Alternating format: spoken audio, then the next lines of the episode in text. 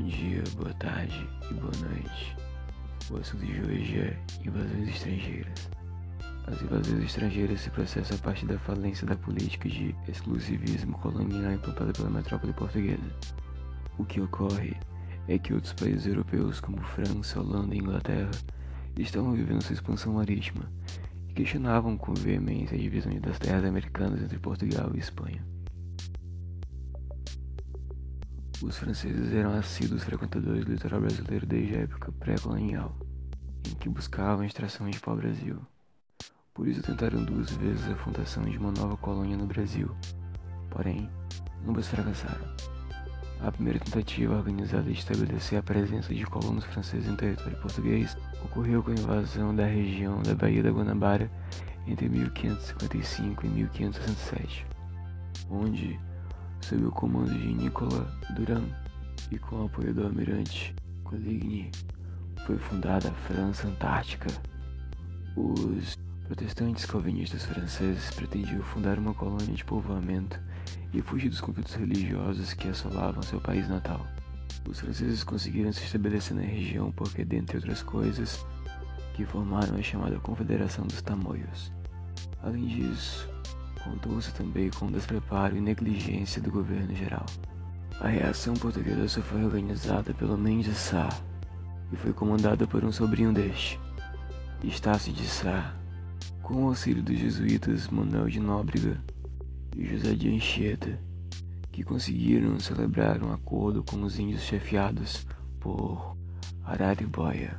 Estácio de Sá foi ainda responsável pela fundação do Forte de São Sebastião do Rio de Janeiro em 1565 para servir como baluarte na luta contra os invasores. Diante deste esforço concentrado, os franceses acabaram expulsos em 1567.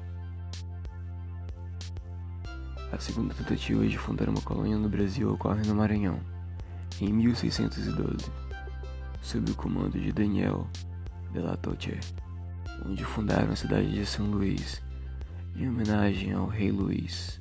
13. A colônia foi chamada de França Equinocial. O objetivo era o ataque aos navios espanhóis que vinham do Mar do Caribe carregados de prata. A reação veio chefiada por Jerônimo de Albuquerque e foram auxiliados por contingentes espanhóis. Na época, vigorava a União Ibérica, conseguindo êxito em 1615, quando os franceses rumaram para o Nordeste, do Amapá onde fundaram uma região chamada Guiana Francesa. Para compreender as causas das invasões holandesas no Brasil, é importante examinar esse período onde Espanha e Portugal encontram-se unificados. Em 1578, governava Portugal Dom Sebastião I, neto de Dom João III, último remanescente da dinastia de Avis. Sebastião era um jovem profundamente envolvido nas lutas contra os muçulmanos e, imbuído desse espírito cruzadista, foi à África lutar contra os mouros e acabou sucumbindo na batalha. Inclusive, o cadáver do jovem monarca nunca foi localizado, dando início ao sebastianismo. Ou seja, a crença segundo a qual Dom Sebastião um dia haveria de regressar para livrar Portugal de suas dificuldades. Sebastião morreu jovem, apenas 24 anos, sem deixar herdeiros legítimos. O único remanescente da dinastia era o velho cardeal Dom Henrique, que assumiu o trono. Porém, chegou a morrer pouco tempo depois, apenas dois anos.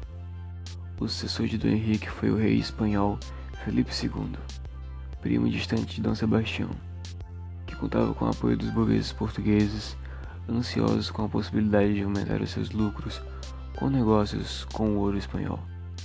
A Holanda, até então, a maior parceira dos portugueses como financiadora e distribuidora do negócio do açúcar, foi a maior prejudicada com essas mudanças, posto que estava envolvida em uma luta pela independência exatamente contra a Espanha, que controlava os Países Baixos desde 1581. Além disso, havia outro agravante nas relações entre espanhóis e holandeses.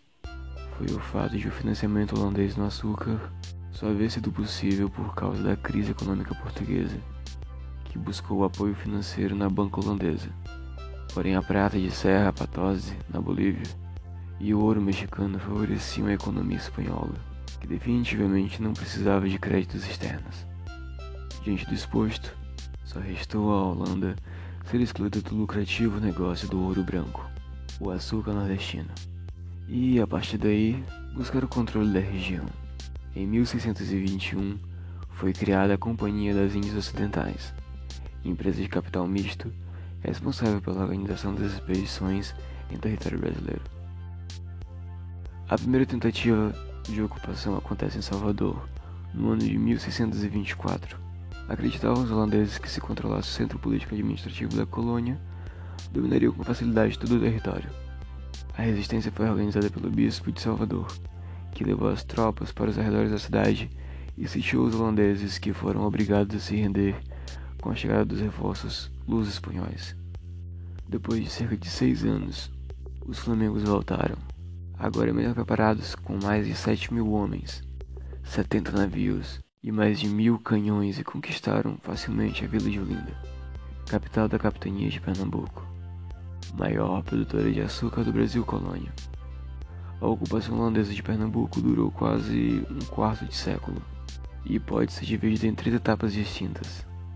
A primeira fase é conhecida como Resistência e durou de 1630 a 1637. A segunda fase, do domínio holandês sobre o Nordeste, é chamada de Período Nassalino e durou de 1637 a 1644. O período nassalino é lembrado pela grande ênfase dada à cultura. Porém, com o fim da União Ibérica em 1640 e a ascensão da dinastia de Bragança, o interesse português em retomar a sua vaca leiteira recrudesceu. No Brasil, o alto custo de manutenção administrativa na salina não conseguia cumprir o seu objetivo e permanecia constantemente deficitária. Como consequência, houve um aumento nos impostos. Os fretes tornaram-se mais caros e voltou-se a cobrança de impostos sob pena de confisco das propriedades em débito. Nassau, por não concordar com estas novas medidas, foi substituída. Em 1644, em meio a este contexto, iniciava-se a terceira fase da ocupação holandesa no Nordeste açucareiro.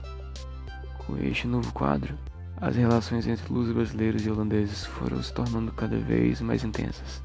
Em Pernambuco, formou-se um movimento revoltoso iniciado em 1645 e que, após sucessivas vitórias, como a da Batalha de Guararapes, terminou com a capitulação dos holandeses em 1654.